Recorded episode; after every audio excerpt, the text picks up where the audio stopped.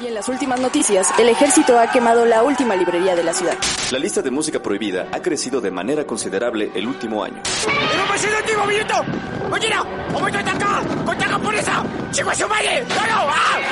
¡Seguimos informando para Freak News! Transmitiendo desde la capital del imperio, Freak Noob News, lo último que queda.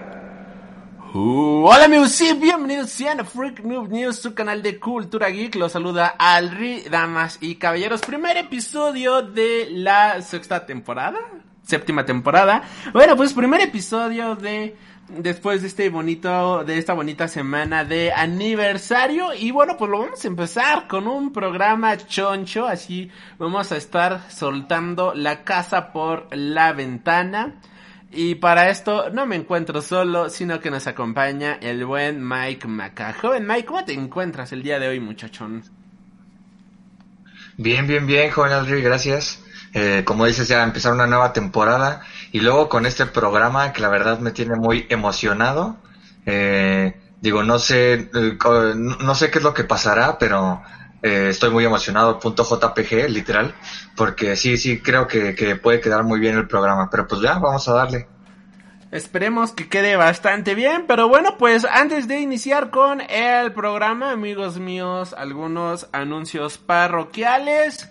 Y bueno, pues los invitamos. Este programa se está transmitiendo completamente en vivo a través de Twitch todos los jueves a las 6 de la tarde. Enlaces en la cajita de la descripción. No importa si estás escuchando esto en Spotify, Apple, eh, YouTube y demás. Enlaces en la descripción. Ahí viene el el enlace para que puedas seguirnos a través de Twitch y puedas estar completamente en vivo aquí con todos nosotros. Por otro lado, también si estás escuchando esto en vivo o estás viendo esto en YouTube o alguna retransmisora, te recordamos que estamos este programa está completamente disponible a través de Spotify, a través de Apple Podcast, a través de iBox, a través de YouTube, a través de Google Podcast, Mixcloud, TuneIn Radio y varias retransmisoras más. Es completamente gratis por el momento para que de esta manera puedan ir, seguirnos y no se pierdan ningún programa nuevo. De verdad que nos ayudas muchísimo suscribiéndote. Si ya este conoces nuestro contenido y demás, bueno pues eh, te invitamos a suscribirte para de esta manera no te pierdas ningún programa nuevo cada semana. Y eh, redes sociales, Facebook, Tumblr, Twitter, Instagram, nos encuentras como Freak Noob News. De igual manera, si quieres eh, seguirme a mí, puedes hacerlo como el Freak. Y bueno, joven Mike, tus redes sociales. Sí, pueden encontrarme en Instagram como arroba MikeMaca-cos. Ya saben, ahí subimos fotos de cosplay. Perfecto, y bueno, pues ya nada más, este, por último, tenemos una tienda en línea en donde encontrarás mercancía 100% oficial de tus películas, bandas y superhéroes favoritos, todo a excelentes precios. Eh, está por el momento en Facebook, igual nos encuentras como Freak Noob News, eh, que por qué no está en Kishing ni nada por el estilo, bueno, pues Kishing, como muchos sabrán, pues eh, es una hijo de la sacrosanta fregada que pues la verdad pues no cumplía con los pagos, así que al final del día lo tuvimos que quitar la tienda de ahí, pero todo es completamente seguro. De hecho, ahí hay varios, este, varias personas que ya han comprado entregas personales en la Ciudad de México y ya. Ahora sí, bueno, pues rapidísimo los comentarios del programa de la semana pasada y bueno, pues vamos a iniciar con el comentario de Samuel Leiva que mencionaba eh, que muchas gracias por haber leído sus preguntas. De igual manera, eh, nos menciona de que él nunca acabó de ver Hereditary, que si de verdad era una película que daba miedo, él dice que se le hizo muy aburrida y que dejó la película cuando se muere la niña. Nos pregunta que si mejora posteriormente. De igual manera, nos recomienda jugar Resident Evil, ya que es un juego que no mencionan, bueno, el Biohazard, el 7, ya que es un juego que no mencionamos entre nuestros juegos favoritos de terror.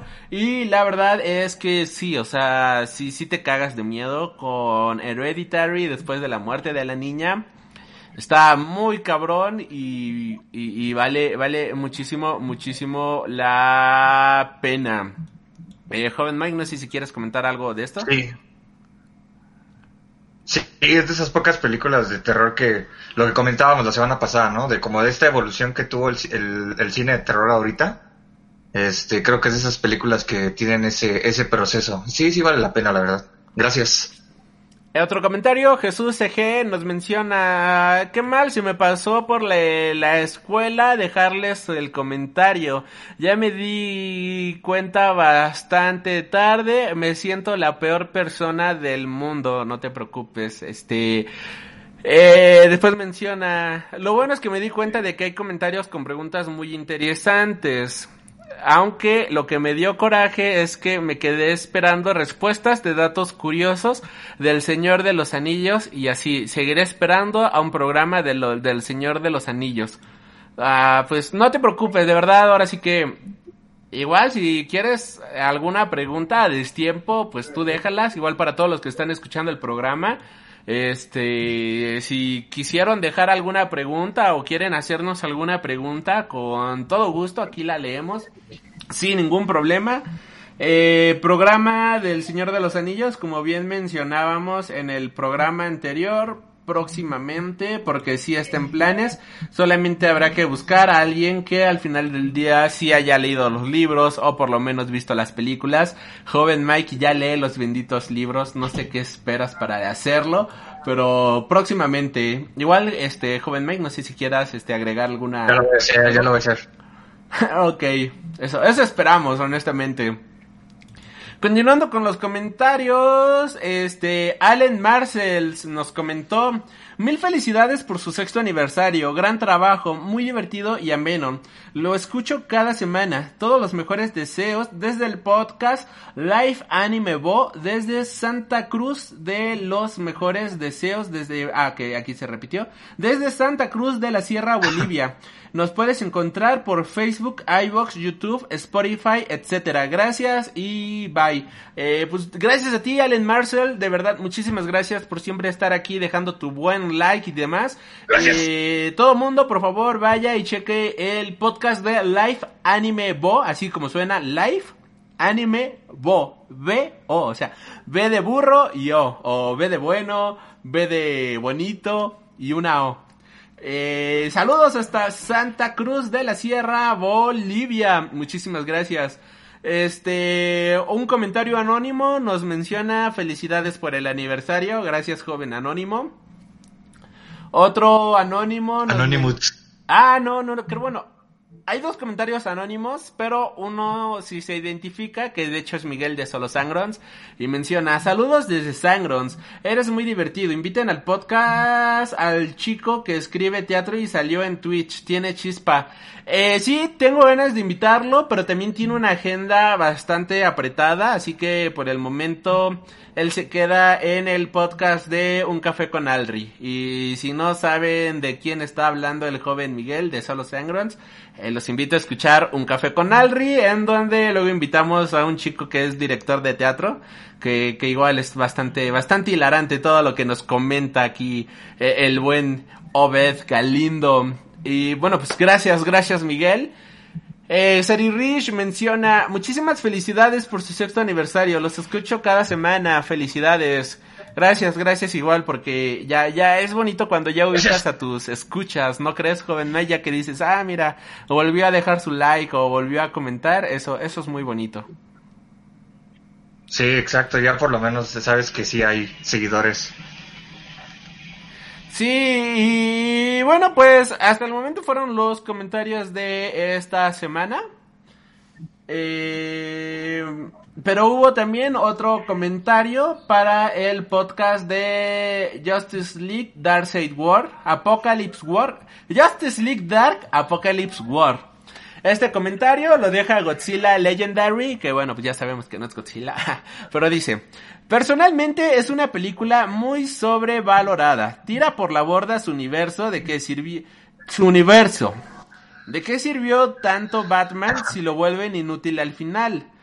Ay, por Dios, usen comas. Lo mismo todos los héroes. Y una excusa para reiniciar todo su universo de nuevo. Todo su universo. De nuevo, Darkseid tardó años en destruir la Tierra. Ah, de nuevo Darkseid tardó años en destruir la Tierra. ¿Por qué no lo hizo desde que ganó a la liga y sobre todo los Paradooms por momentos son ultrapoderosos y de momentos están nerfeados que hasta Harley Quinn los mata? ¿Y cómo sobrevivió ella siendo una humana? Y ni hablar de Darkseid que parece un robot. ¿Dónde está la ecuación antivida? Pero tiene violencia pero bueno, tiene violencia, pero igual la sentí medio forzada. Es entretenida, pero la mejor de DC no. Este, va, pues, bueno, pues, cada quien tiene sus opiniones. Este, los invitamos a, a escribir con, con comas y puntos y signos de puntuación. Pero dejando eso de lado, este, vaya, el hecho de que una película tenga violencia o no tenga violencia, creo que es lo de menos. Creo que una película se debe de sostener por la historia y no por si tiene gore o por esas cosas que creo yo que siempre terminan pasando a segundo o tercer plano y nunca es lo más importante en ningún sentido. Este, pero sí, ahora sí que muchísimas gracias por tu comentario y pues gracias por escuchar el programa. Este, joven Mike, eh, no sé si gustes agregar algo.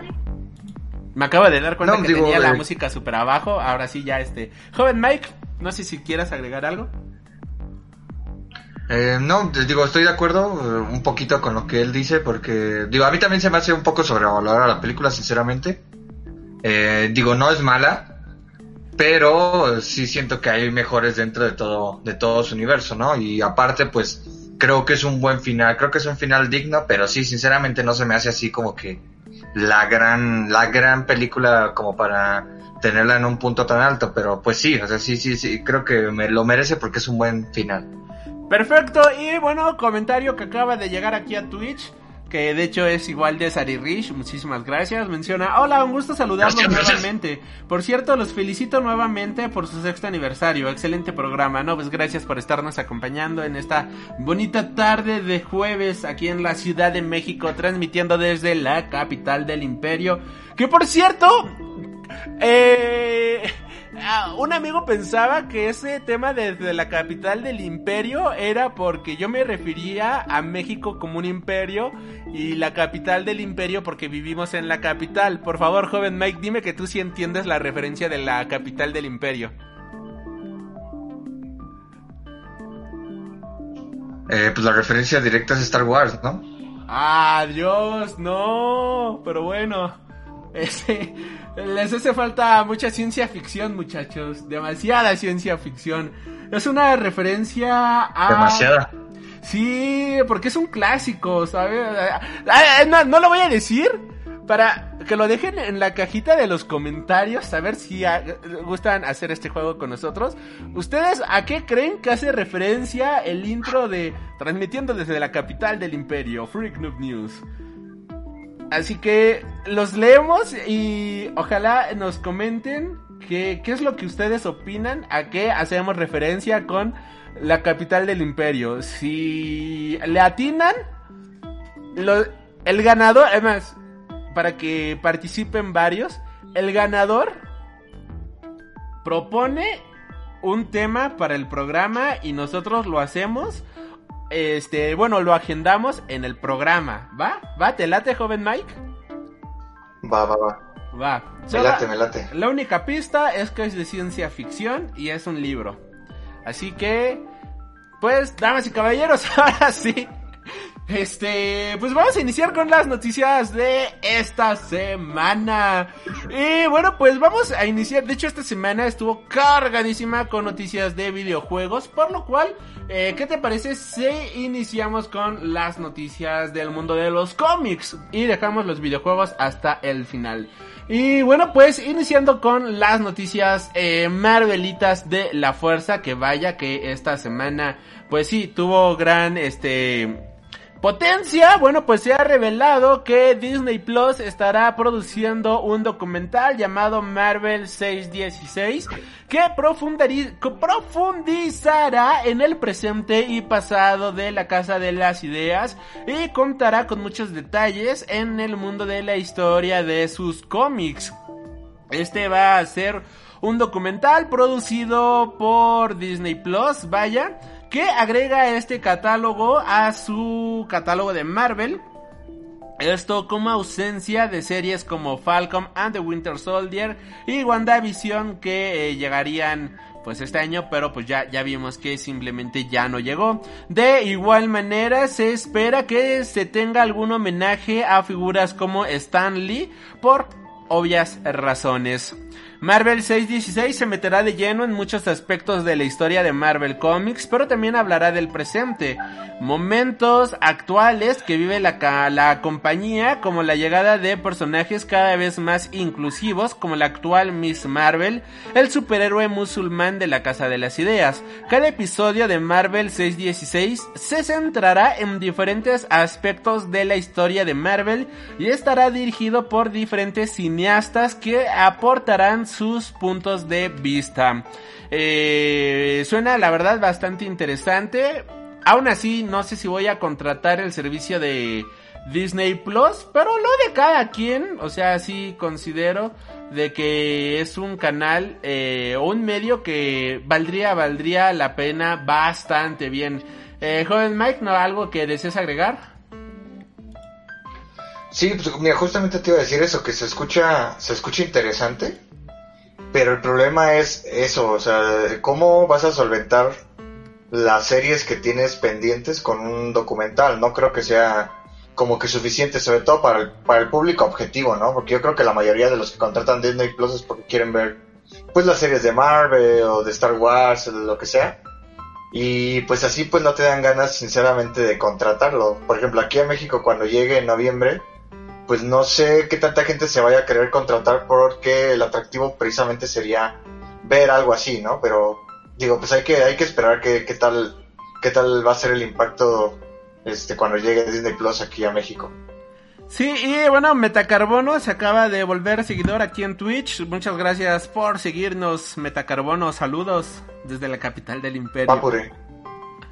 Este, y bueno, pues continuando con las noticias de esta semana, bueno, pues tenemos dos grandes noticias del lado de She-Hulk. Y primero tenemos que la serie de She-Hulk quiere fichar a la directora Kat Coiro. Eh, Kat Coiro, pues es una este, directora, vaya, y pero hablando así desde el inicio de todo esto, la serie de She-Hulk prepara su preproducción mientras gran parte del UCM sigue comunicando retrasos en sus fechas de estreno, porque por lo que no sabemos realmente cuándo vaya a llegar esta serie a la pantalla chica. Eh, por parte de Deadline, Marvel Studios y la directora Kate Coiro, por, según ha informado Deadline, Marvel Studios y la directora Kate Coiro están en conversaciones para que sea la directora de She-Hulk en varios eh, episodios y que de igual manera tenga un rol como productora ejecutiva. Si esto es confirmado, sí uniría junto a Jessica Gao de Rick and Morty, que es la guionista de la serie. Y hablando justamente de She-Hulk, bueno, pues el día de hoy acaba de revelarse nada más y nada menos quién va a ser la actriz que va a interpretar a la poderosísima Jennifer. Jennifer se llama, ¿verdad? Creo que sí. Sí, sí, sí, sí. Sí, sí. sí. Sí. y bueno, la encargada de interpretar a, She-Hulk va a ser nada más y nada menos que Tatiana Mansley, quien participó en la serie de Orphan Black y ella estará interpretando a Jennifer Walters, mejor conocida como She-Hulk, en la serie que prepara Disney Plus. Ahora sí que, pues, vaya, la verdad no conozco a la actriz y te soy muy honesto eh, viendo las fotos, pues es como, eh, al final del día la van a pintar de verde, ¿no? ¿Qué más da quien sea eh, en ese sentido? Y pues, pues ya empieza a agarrar, agarrar este calorcito la, la, el universo televisivo de Disney, digo, de, de Marvel Comics. Eh, para ser muy honesto, esta serie de She-Hulk me llama mucho la atención. Eh, junto con esta serie también me llama muchísimo la atención esta serie de, de Miss Marvel. Eh, al menos a mí sí me gustan los cómics de Miss Marvel. Eh, sé que a muchos lo odian, pero a mí en lo personal sí, sí me gusta bastante.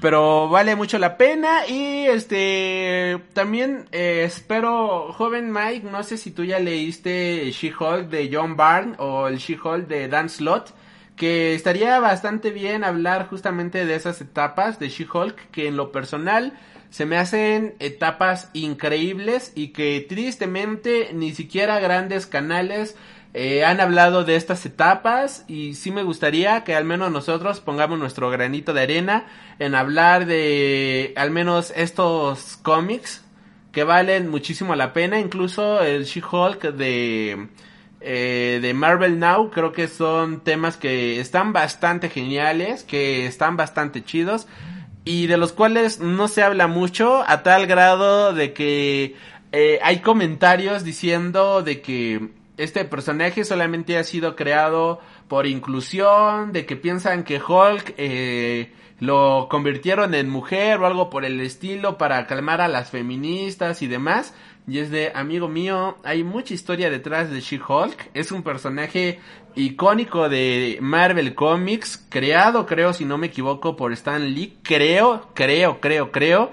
Eh, pero es un personaje clásico que vale muchísimo la pena. Tiene etapas muy buenas y pues ojalá en esta en este año podamos hablar ya sea de la etapa de John Byrne o de la etapa de de Dan Slot, que son dos etapas que a mí en lo personal me gusta bastante.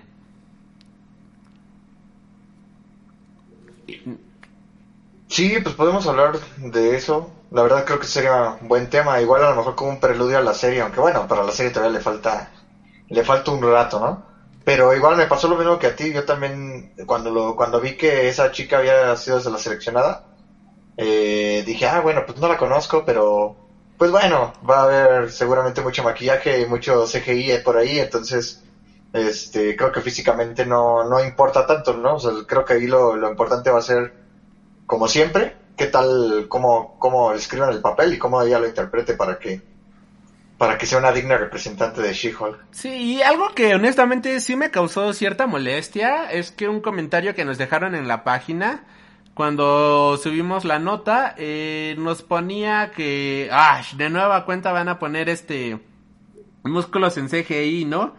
Todo por elegir a ella, que está muy guanga o algo así por el estilo. Es como, carnal, ¿has visto a Mark Ruffalo? Es un señor Godín sacado de, de una, de cualquier oficina. No tiene músculos, chichis caídas y aún así es Hulk. O sea, no mamen con esos comentarios, honestamente. Sí, no manches. O sea, y aparte digo, si ya tenemos ahí a esta Wonder Woman, que también fue, si recordarás, ¿no? Que fue de los grandes problemas al principio, que todos decían que Gal Gadot estaba muy delgada y demás. Y al final, pues eso no, no importó, o sea, nadie se vino a fijar que si estaba súper musculosa toda amazona.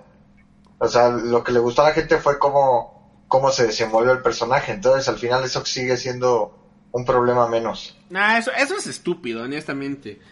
Y, o sea, sí, sí está bien tener musculatura, sí está bien preocuparte por tu cuerpo, honestamente. Obviamente la van a tonificar un poco, ya vimos, o sea, cómo le pasó a Star-Lord, ya vimos cómo le pasó a Gamora, ya vimos varias, eh, varios actores que, pues sí, terminan tonificando sus cuerpos, pero al final del día, o sea, no manchen, cuando son estos personajes, es más que obvio que van a involucrar efectos visuales, o sea, relajados en ese sentido. Y mejor ustedes preocúpense por sus propios cuerpos, hagan ejercicio, tomen agüita y cuídense mucho. Continuando con las noticias de Marvel Comics, bueno pues en el cómic de Thor ha aparecido un gag bastante interesante, un gag bastante divertido. Y es que en este nuevo cómic de Thor número 7 pues nos presentan a una especie de nuevo Thor por decirlo de cierta manera. Aquí, pequeño spoiler, por si no has leído los cómics, bueno, pues tras enfrentarse a Black Winter y Galactus, pues Thor decide arrojar su martillo a la Tierra, no sin antes grabar en el Mjolnir el número de teléfono de Tony Stark, el cual, amigos míos, realmente funciona. Eh, Thor, este, ah, ah, joven Mike, ¿vas a mencionar algo? No, no, no, adelante. Ah, ok, ok, ok. El número eh, para Estados Unidos es 212-970-4133. Repito, 212-970-4133. Esto si vives en los Estados Unidos de Trump. Y una vez que marcas, se escucha un este letrero, se escucha un este un letrero ahora yo. No, se escucha un mensaje eh, de Tony Stark diciendo que tuvo que dejar este teléfono debido a que Thor le había gastado una broma, pero que si desean ver asuntos personales con Iron Man, pues ahí te deja su página. Ahora, este es un número que funciona de manera internacional y ahorita mismo les paso cómo marcar desde México. Por si nos estás escuchando desde México, que, que la verdad México, por favor, comparten, compartan esto, este programa, que muy pocas reproducciones vienen de este hermoso país, de los estados mexicanos del peje. Y la manera para marcar desde México es nada más y nada menos que 1 212 970 4133. Repito. 1 212 970 4133. Así que ya saben, vayan, márquenle a Tony Stark y, diviértanse con este bonito mensaje. Que la verdad espero que no aparezca ahí de recibo por 500 pesos por marcar a Tony Stark, ¿no? O sea, capaz es una pinche mamada de que con esto van a tratar de recaudar dinero o, o van a este tener nuestros datos o algo por el estilo, así que por favor, vayan, vayan y chequenlo. Eh, continuando, ¿tú ya marcaste, joven Mike?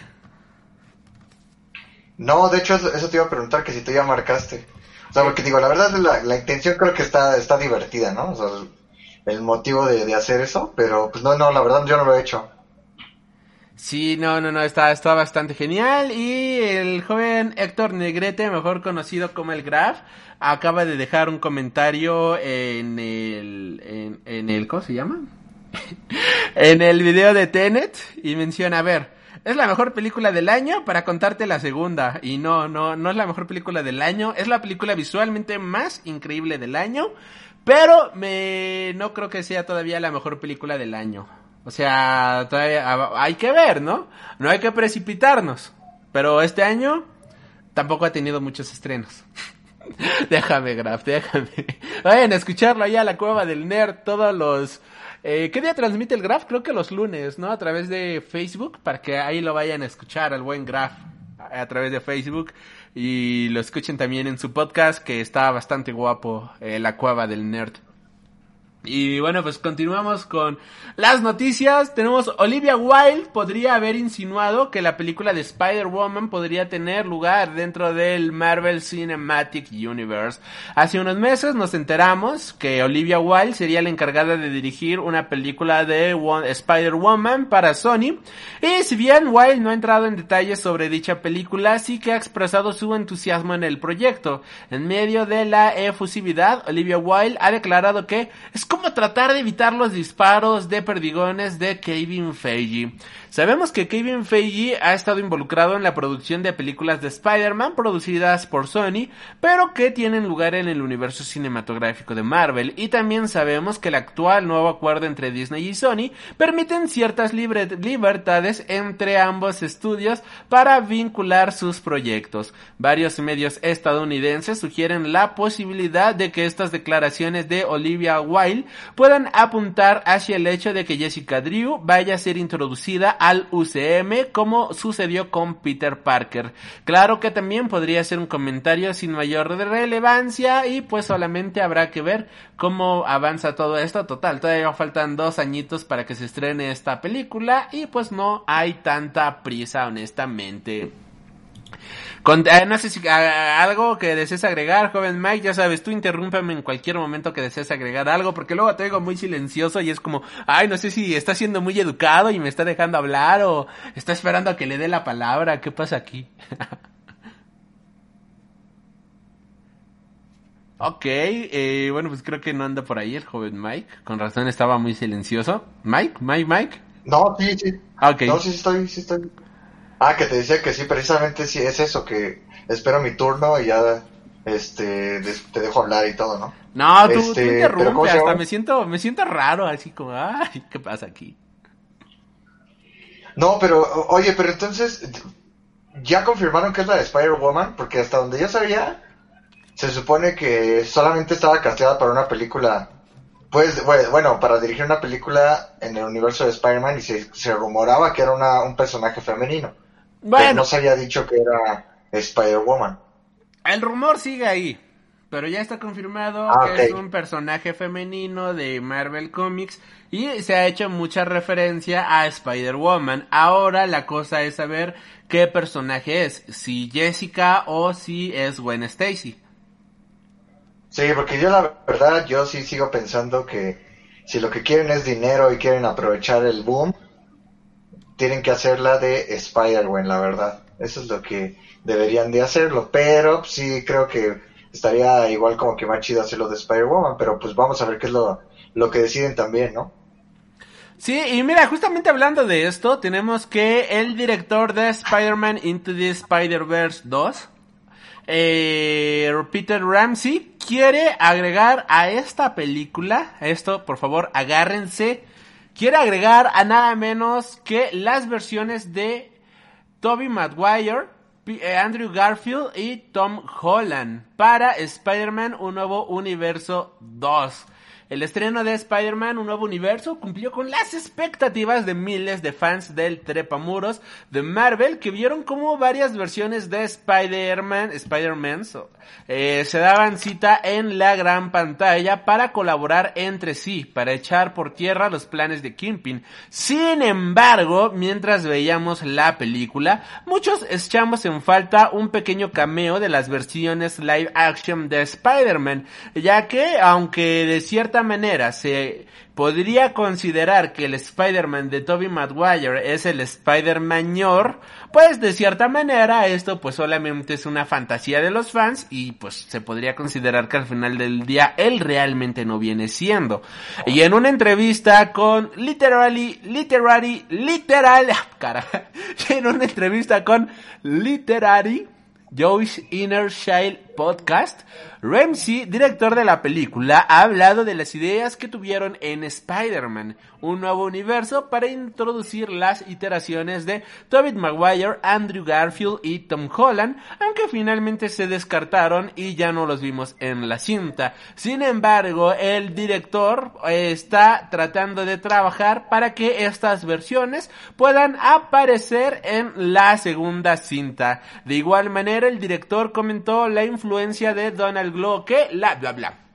De igual manera, a ver, Alri, contrólate. De igual manera, el director también comentó la influencia que Donald Glover tuvo en la película a través de la serie de The Community. Pero, vaya, volviendo al tema, pues ojalá sí, sí se haga. La verdad es que me emociona bastante. Estaría de huevos ver Finalmente, lo que tú estabas pachequeando, ¿no? Creo que hace uno o dos programas, joven Mike, eh, estaría increíble que, que, que esto pasara honestamente. Y pues no sé si quieras agregar algo al comentario. Sí, pues ju- justo lo que te, lo que te iba a decir que lo platicamos, no lo platicamos en el podcast, lo platicamos este eh, digamos en privado tú y yo, y que yo te decía que los rumores este pues es lo que estaban diciendo, ¿no? Y digo, y, y sobre todo porque eso se extrapolaba no nada más a Into the Spider, o se, extrapolaba al a, pues ya sea al universo de Sony y también al MCU. Y, y pues bueno, al parecer pues cada vez va cobrando más fuerza. Es, digo que ese rumor ya, ya se había tocado hace algunos meses y lo que se decía es que se va a hacer un, como que un pequeño cameo nada más de las tres versiones y ese es el inicio para, digamos, el, el Into the Spider-Verse eh, live action. Lo cual también, pues, o sea, no sé si, si, si, yo creo que si me mojaría en verlo de manera animada, verlo ya en, en, en manera live action físico, creo que eso sería todavía más, o sea, estaría súper cañón. Pero pues son rumores, al final ahorita siguen siendo rumores, pero ojalá, ojalá, ojalá que sí se haga. Digo, si la presión de los fans pudo con el Snyder Cut, que ese sí parecía imposible, yo creo que ahorita si eh, ya sea Marvel Studios y Sony se ponen al tiro, pueden hacerle caso a los a los fans y empezar a hacer planes para poder este hacer un Into Spider-Man live action o digo mínimo este cameo, ¿no? En la animada. Sí, de hecho, luego, luego me quedo pensando que hay tantas cosas que comentamos en privado que deberían de quedar para el podcast, pero como lo que comentábamos hace rato y es como diablos, se nos va el pedorro bien gacho. pero sí, sí, sí, sí, ya, ya, ya debo de tomar más en serio tus chaquetas mentales, mi buen Mike.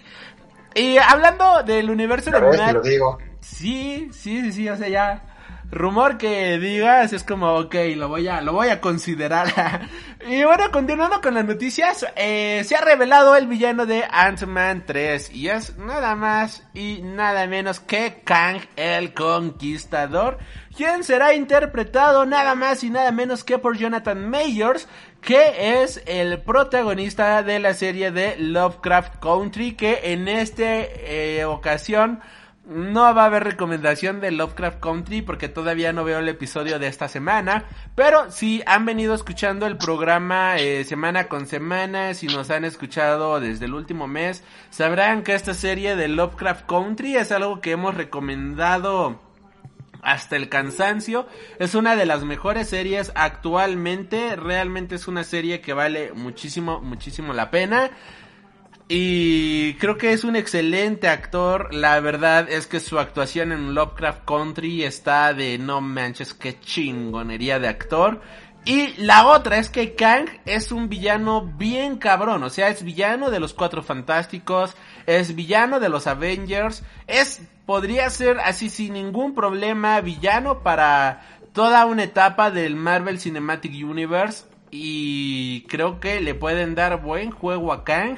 Y si tenemos ya en la ecuación a Kang the Conqueror, con esto también se están confirmando dos franquicias que todavía no vemos. Se estaría confirmando Young Avengers y se estaría confirmando los cuatro fantásticos. Porque sin los Young Avengers, no te, bueno, tomando las versiones modernas, porque Kang es un villano más viejo.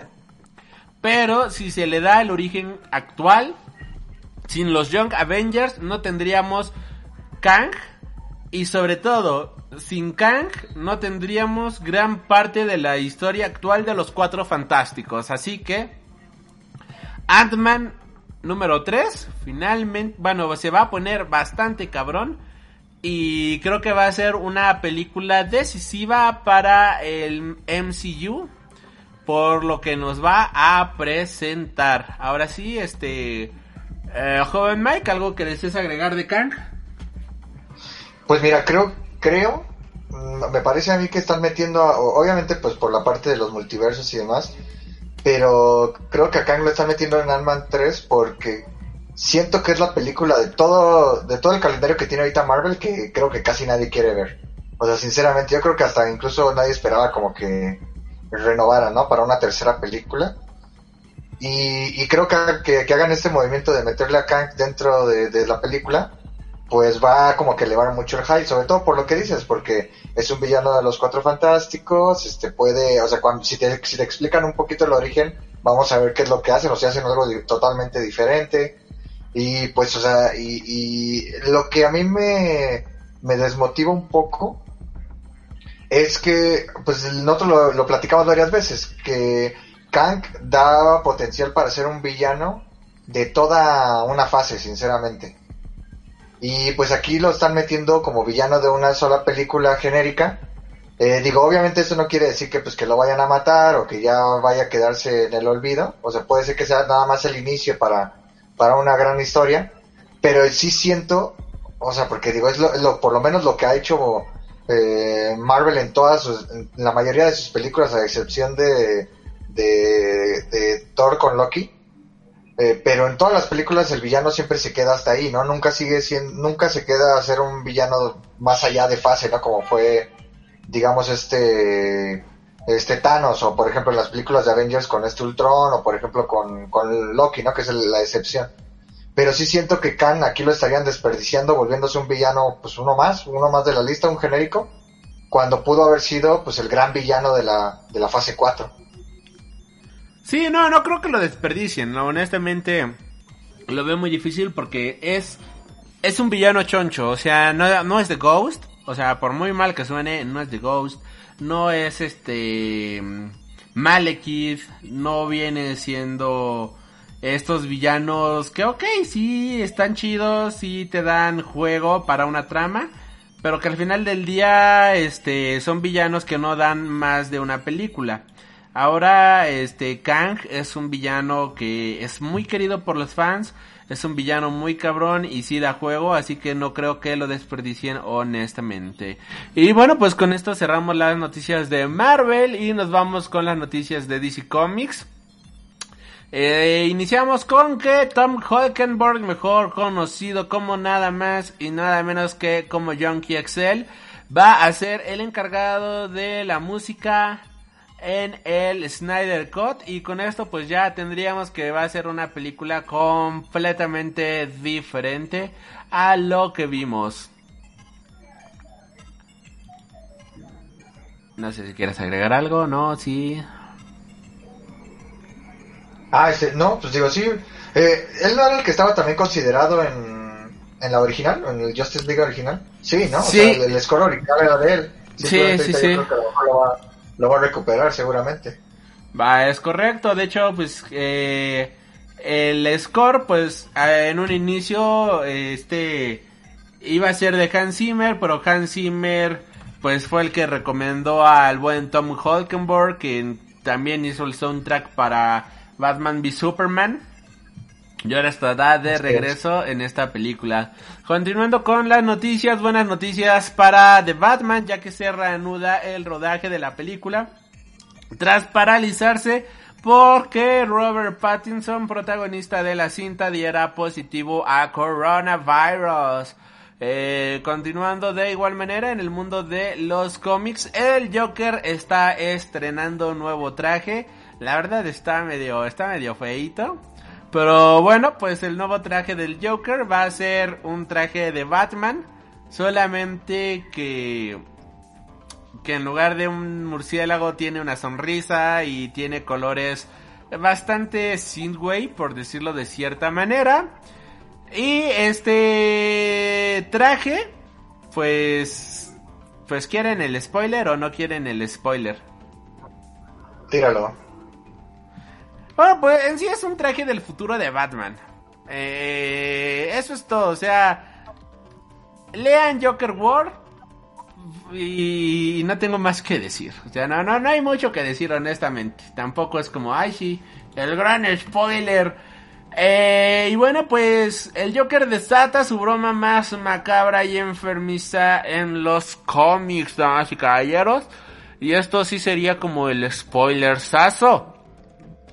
El nuevo cómic de Batman número 99 continúa el arco conocido como Joker War, en el, en el cual el príncipe payaso del crimen planea realizar su estrategia final para romper el espíritu de Batman para siempre. Y para ello se ha hecho con tecnología capaz de alzar a los muertos como zombies, además de haber robado la fortuna de la familia Wayne. Hasta aquí, damas y caballeros, no hay absolutamente nada que llame la atención. Pero ahora sí, spoiler, listos. Ya, ya, ya, ya, este. Si están leyendo esta historia y no han llegado a este número, adelántale, por favor. Date, date, date. Ahora sí. Como recordaremos, eh, en el arco, bueno, pues, este, Eh, ay, se me acaba de decir su nombre. Alfred Pennyworth pues había fallecido y obviamente es lo más cercano que este Bruce tuvo como una figura paterna. Y lo que hizo el Joker fue regresarlo a la vida como zombie, además de darle su make-up de payaso maníaco al buen Alfred. Eh, este nuevo zombie Alfred es manipulado por el Joker y podría ser la gota que colmase el vaso de la cordura de Bruce Wayne y le llevase a olvidar su ética, lo que daría lugar eh, lo que daría lugar a una casa sin cuartel del Joker sin ningún atisbo de piedad. De hecho, así es como termina el número. Es una viñeta, la verdad, está bastante chida, está bastante buena. Ver ahí al Alfred Zombie y ver a este, el Joker con un traje de Batman y ver a Bruce como pone su cara de what. Está, está, creo que es algo que vale mucho la pena. Y no sé si quieras agregar algo a esto, joven Mike. Nada, nada, digo, está bien que se consiga un traje así porque ya para que aguante los trancazos con Batman, ¿no? ya era como que mucho, muy desproporcionado. Exacto. Y bueno, pues eh, noticias extras. Tenemos que Marvel, digo Marvel, eh, Matrix 4 tendrá un estilo visual completamente diferente a las primeras películas y planea reinventar el cine de manera visual. Por otro lado, se ha confirmado la lista de directores que van a conformar la segunda temporada de The Mandalorian y la lista es la siguiente. Eh, por el momento John Favreau no pudo dirigir ninguno de los episodios de la primera temporada de The Mandalorian eh, a, causa de sus compromisos con la producción del Rey León, por lo que ha querido quitarse la espinita y dirigirá el primer episodio de la segunda temporada. De igual manera vamos a ver a Dave Filioni, Bryce Dallas Howard y Rick Famuyiwa junto con Carl Wilders, quien interpreta a Griff Carga en la serie también vamos a tener a Robert Rodríguez, que se va a encargar de otro episodio, que Robert Rodríguez, pues, vaya, ya no, ya no necesita presentación. Y de igual manera vamos a tener a Peyton Reed, quien estará dirigiendo otro episodio para The Mandalorian. O sea, tiene, tiene carnita esta nueva temporada. Continuando con las noticias, se estrena el tráiler de la nueva película de Danny Trejo, Bullets of Justice, en donde estará aniquilando a cerdos humanos y la verdad es que se ve de una película de serie B bastante entretenida. Samuel L. Jackson expresa su simpatía a Donald Trump en diversos idiomas, incluyendo el catalán y el vasco. Esto pues noticia más que nada para los españoles. Y bueno, este, en un video donde menciona, ustedes aparecieron y lograron nuestro objetivo de acción de votantes para Good to Vote. Así que como prometí, aquí hay 15 maneras de insultar. Gracias por participar y asegúrense de votar el próximo 3 de noviembre. Y ahí es donde Samuel L. Jackson pues insulta a Donald Trump en 15 idiomas diferentes para que ya saben. No. Qué genial. Sí, está, está bastante bonito. Y Among Us supera los 85 millones de descargas en móvil y es el líder de ventas en Steam. ¿Has jugado este juego? La verdad es que es bastante genial y no puedo dejar de, de, verlo. Es, es, es, muy genial, ¿sabes? pues he visto mucho el mame, la verdad no, no he tenido tiempo como para jugarlo, pero sí, sí he querido, ¿no? He visto que mi hermana se la pasa jugando eso. Y pues ya incluso vi un meme, ¿no? Donde decía que este The Last of Us 2, según iba a ser el mejor juego del año, y llegó Fall Guys y Among Us y, y lo desplazaron, ¿no? Porque son, son los mejores juegos del año. Sí, no, y la verdad es que Está bastante genial, está bastante chido, o sea, sí, sí es muy adictivo, es muy divertido. Y, y creo que tiene lo que se merece, honestamente, porque es un juego muy sencillo, pero divertido. Este... Box Office. Tristemente Mulan en su tercer fin de semana solamente ha logrado recaudar a nivel global 25 millones de dólares. ¿Opiniones, joven Mike? Pero eso eh, a nivel taquilla. A nivel taquilla. Sí, sí, bueno, digo, pues es que creo que era lo, lo esperado, ¿no? O sea, uno, tanto que no se estrenó en varios países como, como la parte de, de la pandemia. Por ejemplo, aquí en México, pues mucha gente no, no la fue a ver, aunque, aunque sí estaba ya presentada y todo.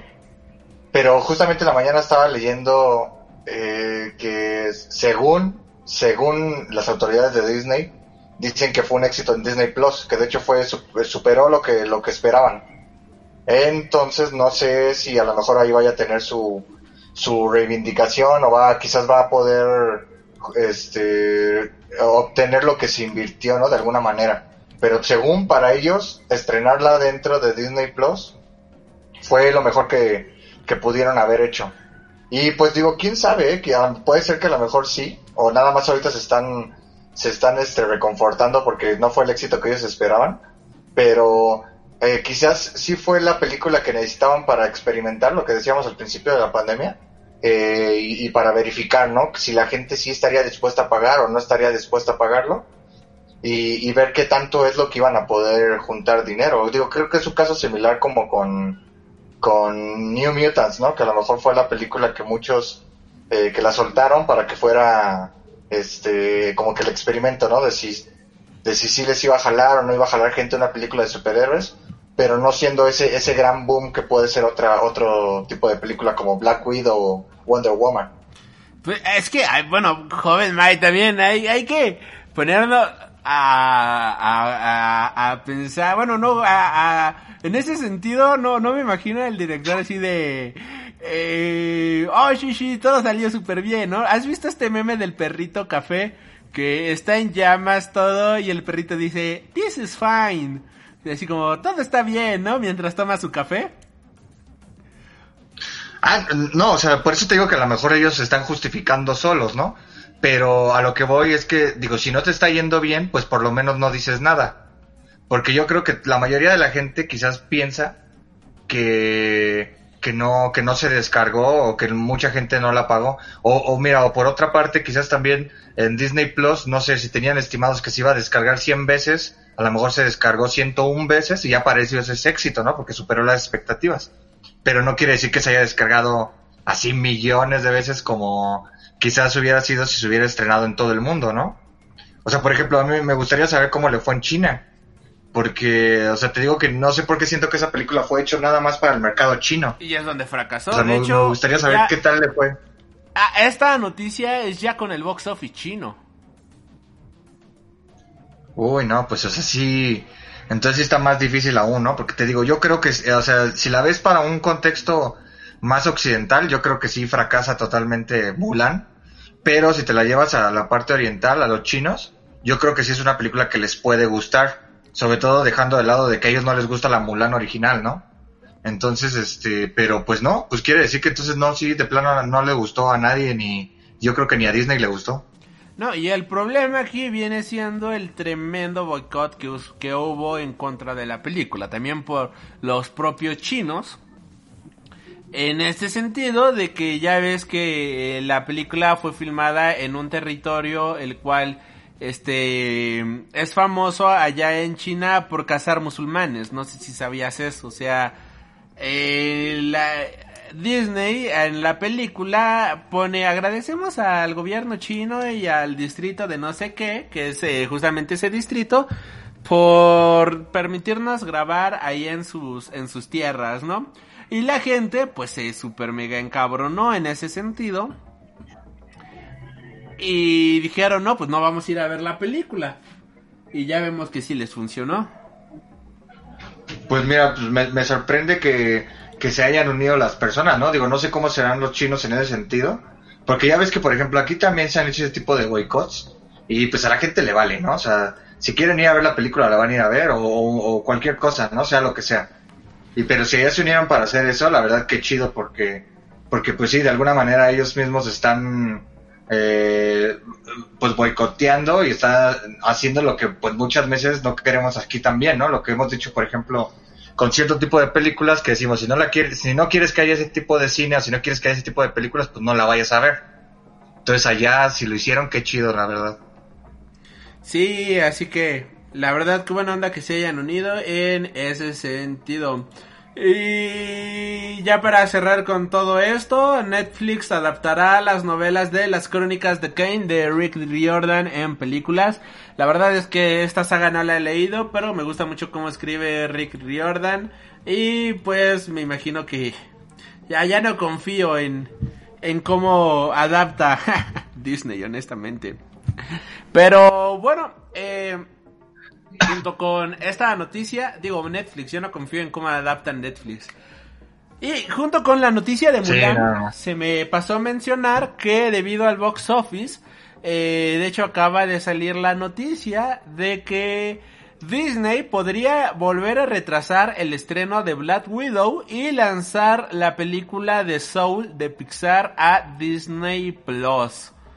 Esto debido al fracaso que tuvo la película en Mulan en cartelera y que menciona que aunque el sitio no especifica realmente las ganancias ni nada por el estilo, pero menciona que el poco, sin demasiado éxito, el estreno de Mulan en, en, en su formato de Disney Plus, vaya, o sea, un éxito moderado, como bien mencionabas, este, podrían ser motivos para volver a retrasar Black Widow y lanzar directamente a Disney Plus Soul. No sé qué opinas al respecto. Pero, pero pues, o sea, entonces aquí ya no, ya no entendí. Porque si le fue mal a, a Mulan en la plataforma, ¿por qué vas a optar para que Soul también esté dentro de la plataforma, no? Digo, en ese caso, pues, obvio, igual otra vez pues lo retrasas, ¿no? Lo retrasas tantito y, y mejor lo estrenas en cines, esperando que la gente pues vaya a verla en taquilla y a lo mejor tenga un mayor impacto. O sea, sinceramente sí creo que Soul pues le puede ir muchísimo mejor en, en Disney Plus, pues hablando por, por ejemplo, pues por los niños, ¿no? Que es el, que es el mercado objetivo. Así como lo fue, por ejemplo, a Scooby-Doo y como le fue a... Eh, no recuerdo qué otra película fue la que salió también en Trolls, ¿no? Trolls 2. Y que no les fue tan mal en, en su versión digital. Entonces a lo mejor aquí con Soul puede pasar algo similar. Pero si, si tú ya estás, si tú ya me diste, si tú ya me diste con Mulan de que no te puede dar eh, las cifras que tú esperabas, pues ¿por qué entonces la liberas por ahí? O sea, creo que es como una, una incongruencia. Aquí la cosa sería de si pagarías por verla o no. En el sentido de que si se va a on demand, este, o si se va ya directo a streaming, eh, si sería parte ya del catálogo que tienes con tu suscripción o si volverías a pagar un extra o si se va a on demand. Eso sería nada más lo que habría que ver. No, pero yo creo que sí sería, o sea, extra, ¿no? Un on demand porque, pues fíjate, ahí perderían todavía más dinero. O sea, al menos de que buscaran que con eso se suscribieran más personas pero pues imagínate, perderían todavía muchísimo más porque la gente pues en teoría no pagaría por ver la película. O sea, casi casi se las estaría regalando. Sí, sí. sería una jugada medio rara, la verdad. Igual y patrocinadores, ¿eh? O sea, tratarían de aventarse con patrocinadores y igual le voy muchísimo a la venta de juguetes, a la venta de todas estas cositas. O sea, ok, se va on demand y pum, pinche mercadotecnia cabrona para que a final de año la película ya la hayan visto los niños en Disney Plus y los niños te pidan a, a, Papá Noel, a Santa, a quien quieran, pero que le pidan el juguetito de Soul, el peluche, este, la playerita de Soul y demás. Eso creo que si yo fuera Disney, yo me iría por ahí. Todo el mundo vea mi película pero todo mundo cómpreme mis juguetes y cómpreme mi mercancía de Soul. Pues sí, o sea, la verdad sí puede ser. Es lo que te decía de que como el mercado objetivo son los niños, pues realmente ahí sí creo que haya más ganancias que con Mulan. O sea, aunque lo pusieran en, en On Demand, creo que va a tener muchísimo más ganancias. Pero, pues no sé, es, es como que, pues ya hay que ver qué, qué es lo que hacen, ¿no? Y digo, y lástima por Black Widow, creo que era, era lógico, pues ya ves que también se retrasó Wonder Woman. Este, y seguramente se va a seguir retrasando si, si ven que no hay como que un avance en cuanto a esto, ¿no? Pero, pero pues sí va, este, era lógico, era lógico que se siguiera, este, retrasando Black Widow, porque no, no, no les conviene, sinceramente no les conviene. Ahorita sí, no. Y hablando justamente del tema, se retrasó Wonder Woman para diciembre. Eh, 25, 26 de diciembre. Lo que llama la atención es que esta película se va a estrenar justamente una semana después de la película de Dune. Aquí me se menciona de que este Warner no estaría moviendo por el momento el estreno de Dune y que esta película es este eh, serían las dos películas con las cuales Warner trataría de acaparar el mercado eh, a finales de este año. No, pues estaría, o sea, la verdad estaría genial porque sería como terminar el cine, el cine, el, el año como con todo en el cine, porque luego muchas veces en esa, en la época de Sembrina son otro tipo de películas, ¿no? Es otro, eh, digo, la, el- siempre las épocas doradas del cine pues son la época, bueno, la época del, de, pues, la del Oscar y luego viene la época, pues, la de Blockbusters y la de otoño y bueno, ya, y ya viene la de Sembrina, ¿no? Y casi nunca hay películas tan buenas en, en, en, en, pues en diciembre. Entonces, si cerráramos así, estaría súper chido. La bronca sería para el estudio, que tendría dos películas eh, de, de lo mismo, o sea, se les juntaría, pero pues no le veo un gran, un gran problema. Eh, digo, el problema sería para ellos, ¿no? Pero la gente seguramente, pues sí, yo creo que a lo mejor puede ver esta semana Dune y dentro de dos semanas puede ver eh, Wonder Woman. Pero sí, sí, es interesante el, el, el movimiento que hacen. Porque, por ejemplo, también había visto que aquí en México una marca de cine había dicho que, eh, que iban a hacer como una especie de especial, ¿no? En donde iban a tener, que, o sea, un, un, un, especial que decía de vuelta al cine, en donde iban a tener Wonder Woman y Black Widow, porque seguramente Black Widow van a, va a estar en las mismas fechas también. Entonces eso sí va a ser una, una, una, pues no sé, una, una, una, una carrera por ver cuál es la que va a tener más, más taquilla y pues va a ser pelea de, pues de superheroínas. Ahora sí, pelea de mujeres, en lodo ahí, ensúciense, maldita sea. Ensúciense por la taquilla. Saquen, saquen Literal. la... Sí, no, pues hay que sacar la casta, ¿no? No, o, o- o sea, este... Eh, pues sí, esta campaña que sacó Canacine, ¿no? Que promete y promete de que los cines están completamente limpios, que ya es 100% seguro regresar, que no hay problema, que por favor vengan aquí, aquí se la van a pasar rico en el cine. Bueno, pues ya este, ahora sí que será, será cosa, ¿no? De, de checar ya para diciembre, pues vamos a, a ver, ¿no? ¿Qué tal va la, la pandemia? Pues la verdad es, es tema bastante delicado en ese sentido. Y pues habrá, habrá que ver, ¿no? Cómo, cómo va a continuar la cosa. Y la- ahora sí, nos vamos con las noticias rápidas de la semana. Regresa el cómic clásico. Ah, bueno, no sé si quieras agregar. Bueno, ya, no. ¿Quieres agregar algo más, joven Mike? No, no, no, date, date, date, para que no se alargue más. Ah, uy, perdón, no, no, perdón por quitarte tu tiempo. Este, regresa el cómic clásico de DC Comics, eh, DC Generations. Va a regresar a contarnos una historia de Batman en la década de 1939 con su trajecito clásico y demás. Generations es un cómic que abarca diferentes décadas de los diferentes superhéroes y nos va contando diferentes historias de los mismos. Junto con esto, de igual manera, se ha mencionado de que va a estar de regreso el cómic de Batman Black and White, que la verdad es un cómic que le tengo muchísimas ganas. De hecho, aquí tengo dos volúmenes de Black and White.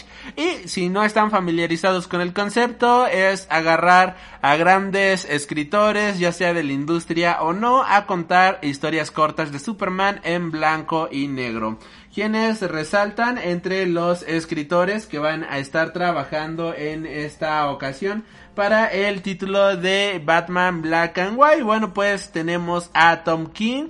De igual manera, tenemos este una historia de H. Williams, el autor, el dibujante, mejor dicho, de dibujitos, de dibujitos, de historias como Sandman. Vamos a tener, si no me equivoco, a Brian Michael Bendis. Vamos a tener a varios escritores de la industria, pues escribiendo a Batman.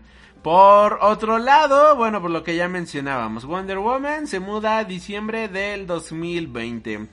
Candyman se retrasa hasta 2021, ya este, por, por lo que ya sabemos, ¿no? Porque hay cierto bichito por ahí. Buenas noticias para los fans de la Doom Patrol y es que HBO Max ha renovado la serie de DC Comics para una nueva tercera temporada completita. Lo cual está bastante genial y es algo que en ningún momento me hubiera imaginado.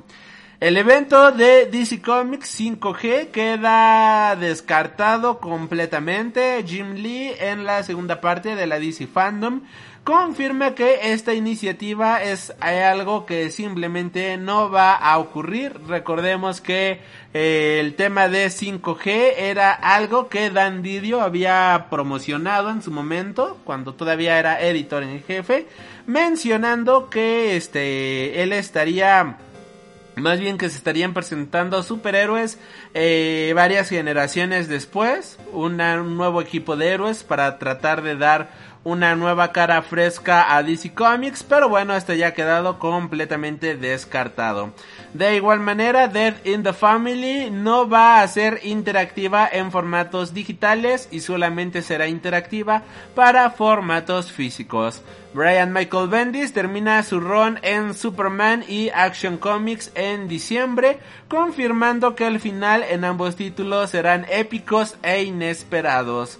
Y ya por último, Mark Waid regresa a DC Comics en diciembre para un especial de Dark Knight Dead Metal.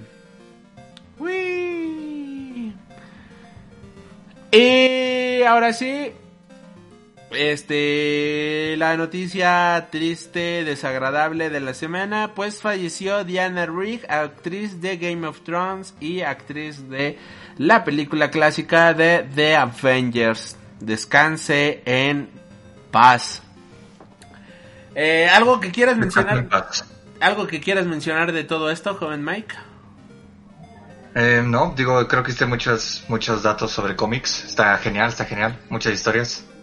Lean cómics. Leer cómics es mucho bueno. Y ahora sí, con esto nos vamos a las noticias de videojuegos, que como bien decía, este, estas eran las noticias cortas y de videojuegos, pues hubo un chingo de noticias esta semana y acabo de escuchar, puedo, puedo sentir al joven Mike así de puta madre, ya fue mucho, perdón. Nos vamos rapidísimo también con las noticias de videojuegos, ¿no? O no os preocupéis. Y bueno, pues... no es cierto, no es cierto. Principalmente la noticia bomba viene siendo el launch del Sony con el PlayStation 5. Y... Con el modem.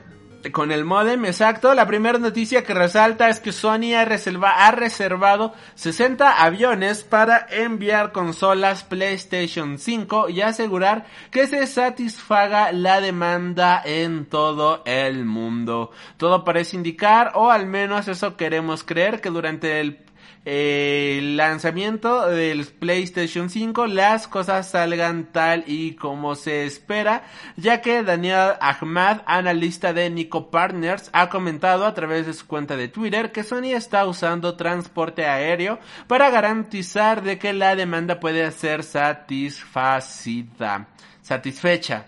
Este hombre.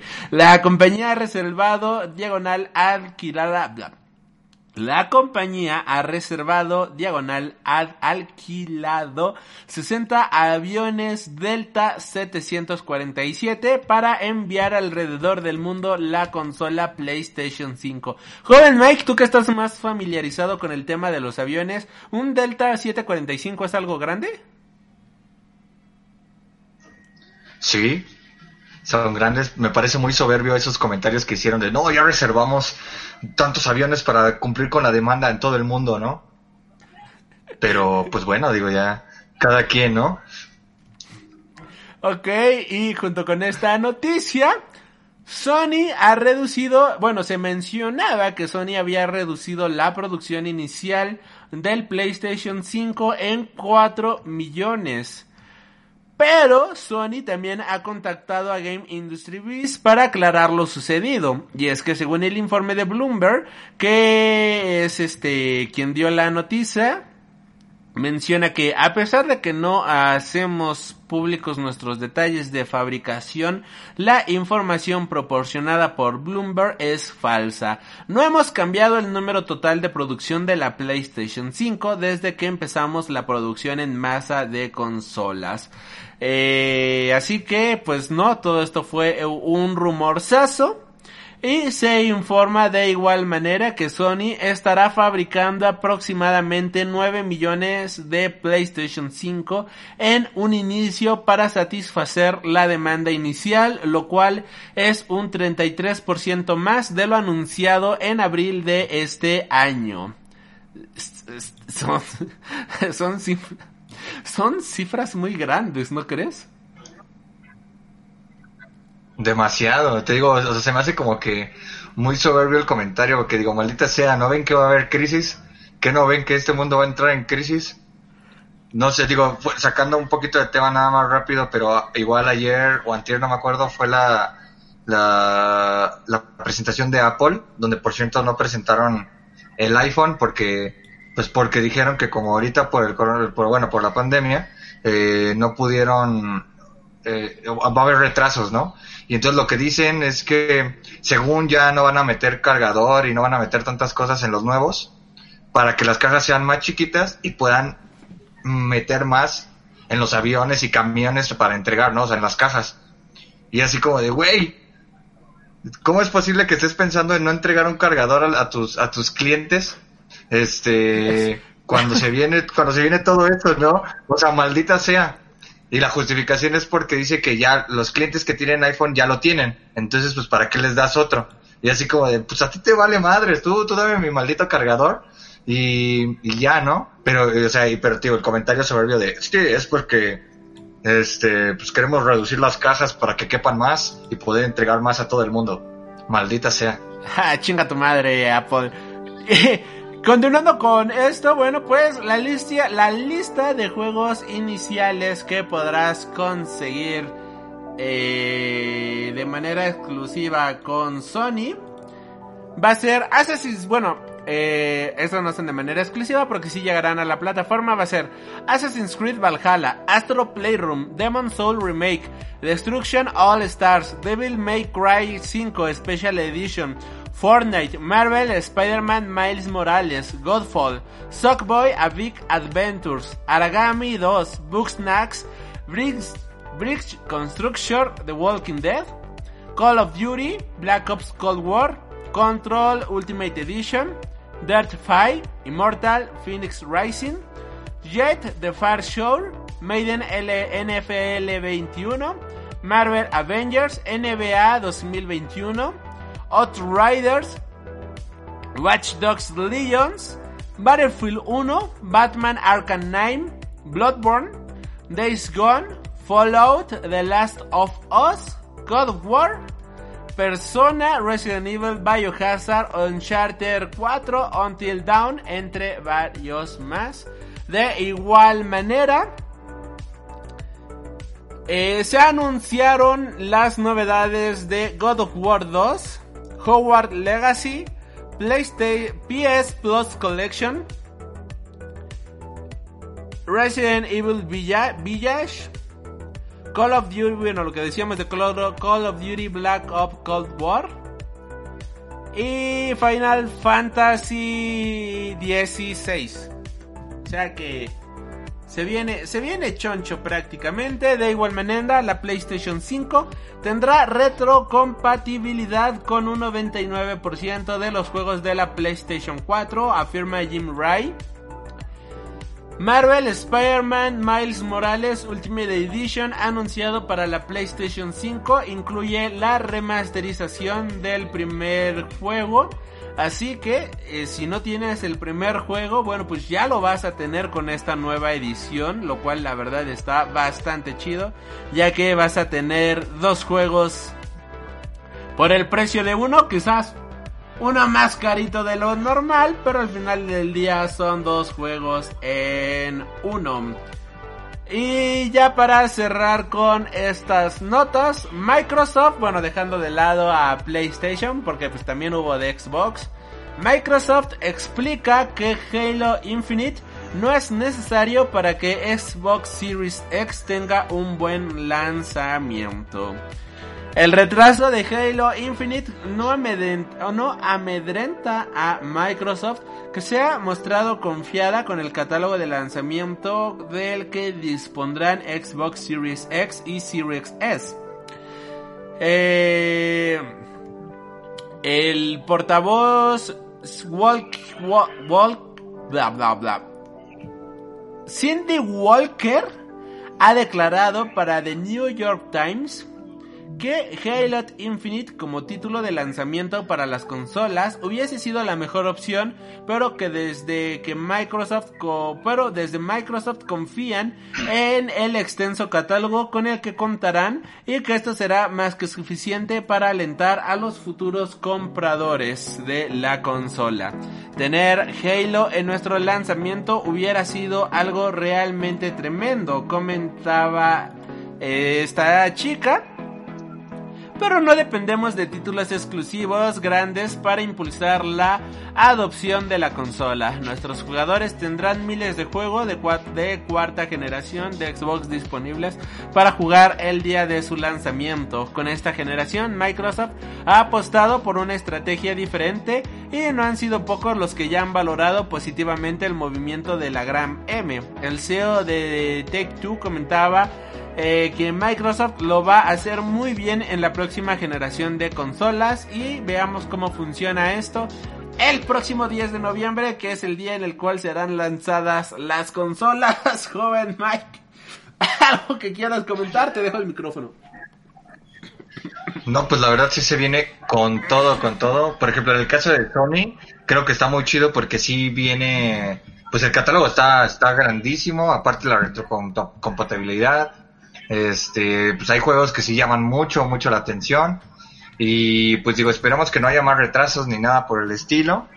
Eh, digo, lamentablemente los precios sí son un poco altos, por, por lo menos aquí en México. Bueno, a mí me parecen creo que están un poco altos, porque creo que a lo mejor como, creo que tú lo dijiste alguna vez, ¿no? A lo mejor con eso que le vas a invertir, ya te puedes este, mejor armar un, un equipito básico, este, una PC, ¿no? Algo, algo más chido. Pero, pues, o sea, pero al final, pues a los que somos, somos amantes de las consolas, eh, creo que pues sí, sí, sí está padre ese sentido. Y en el caso de Microsoft, no sé, siento que le está pasando lo mismo que, que a Disney Plus con Mulan, de que se están justificando, porque es que la verdad sí, o sea, eh, Halo es el plato fuerte de, de, de Microsoft. Y si no va a estar cuando salga la consola, que es algo que casi siempre han hecho cuando sale una, una nueva generación, pues es lo que le da el impulso, porque la gente quiere jugar el juego.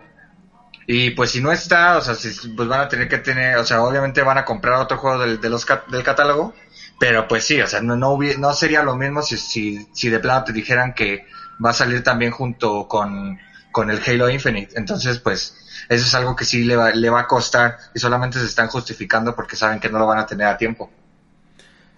Y vaya, aquí, este, lo vuelvo a reiterar, espérense, no compren la primer tandada, casi siempre la primera tandada viene con error. Así que no hay prisa, amigos, de verdad, no hay prisa. Este, aún pueden disfrutar de la generación anterior, te esperas un par de meses ya que se arreglen los bugs y listo. Creo que esta siempre, siempre es mi opinión cuando esto ocurre. ¿Algo que desees agregar a las noticias, joven Mike? Nada, nada, creo que ahora sí estuvo muy variado, muy completito. Creo que espero que la gente lo haya disfrutado. Estuvo, estuvo bien, estuvo, estuvo sabrosón. Estuvo largo y tendido, amigos míos. Y bueno, pues, eh, si has escuchado nada más la sección de noticias en la sección de Friki Noticias Infinitas, muchísimas gracias por haber escuchado esta sección. Y pues ya sabes, suscríbete para no perderte ningún programa nuevo cada semana. Has tenido el honor de escuchar Freak Noob News, tu programa de cultura geek.